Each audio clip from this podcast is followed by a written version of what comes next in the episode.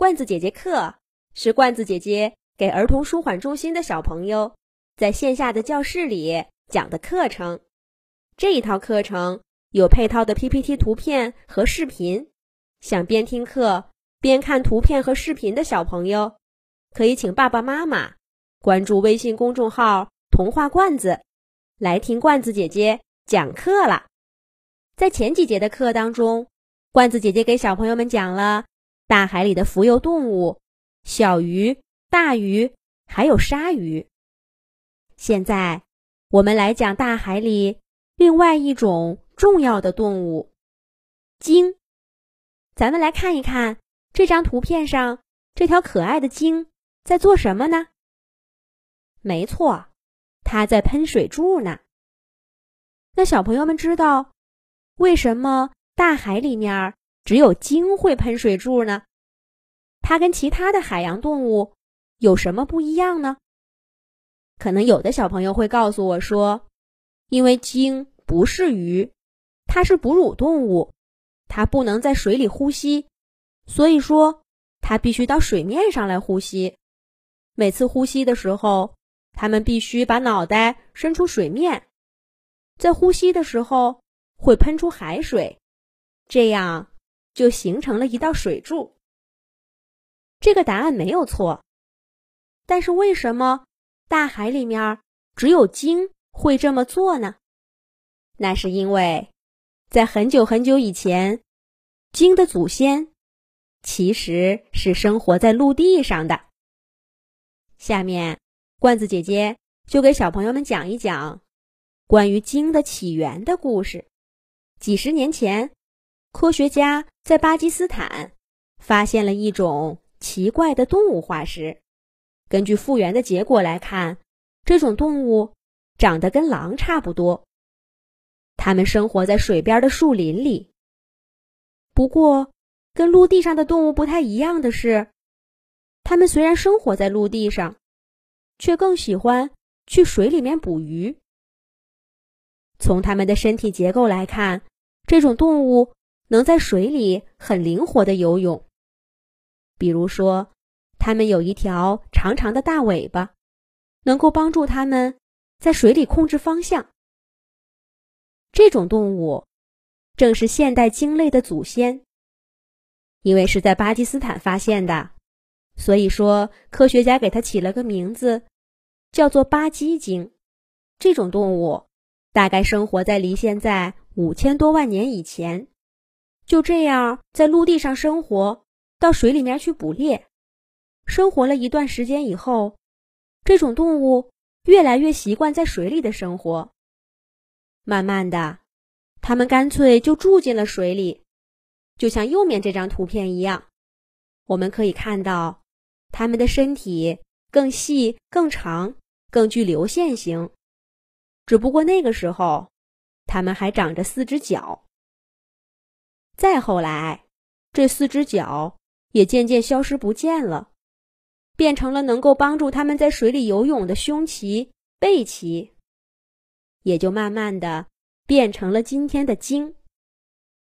经过几千万年的进化，原本生活在陆地上的鲸，适应了水里的生活，干脆就不上岸了。它们能在水里吃东西，甚至能在水里生宝宝。可是有一个问题，他们解决不了，那就是呼吸的问题。在陆地上生活的动物是靠肺来呼吸的，而生活在水里的鱼是靠鳃来呼吸的。所以，无论怎样进化，鲸鱼都必须到水面上来。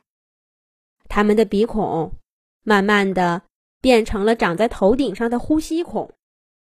在水里面每游一段时间，它们就要浮到水面上，用呼吸孔来呼吸。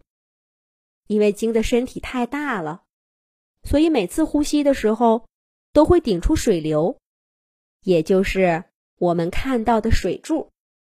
不同种类的鲸，它们能喷出的水柱形状、长短都不一样。好了，鲸的起源的故事我们就讲完了。经过几千万年的进化，这样一种从陆地上重新回到海里生活的动物，演化出了各种各样的形态。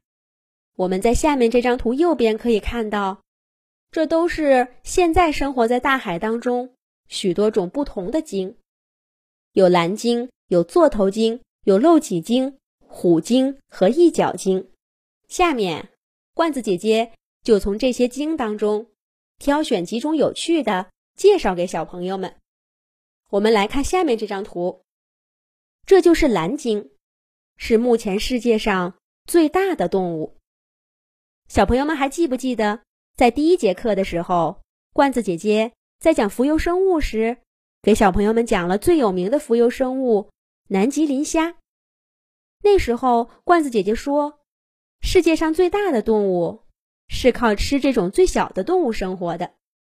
现在我们知道，这种最大的动物就是蓝鲸。蓝鲸不但是现在世界上的动物当中最大的，而且是人类迄今为止发现的在地球上生活过的动物当中最大的。那我们就来看一看蓝鲸究竟有多大。在这张图片最下面淡蓝色的海水当中，就是一条蓝鲸。我们可以看到，在蓝鲸头顶上的陆地上，这只大象旁边站着一个很小的人。这是一个成年男子，不是小朋友哦。成年男子是什么意思呢？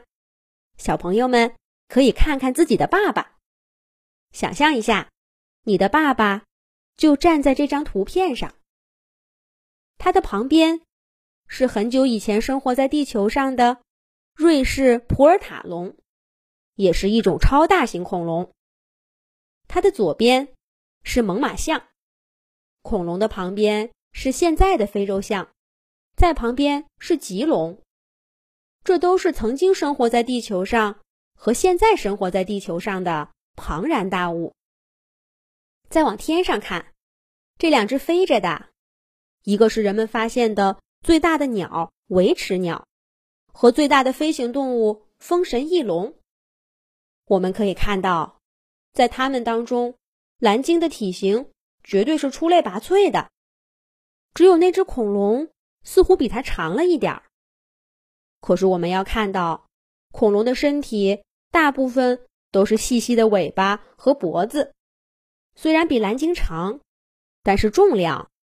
肯定是赶不上蓝鲸的。如果小朋友们还是没法想象蓝鲸究竟有多大，我们可以看看这张图片上方的飞机。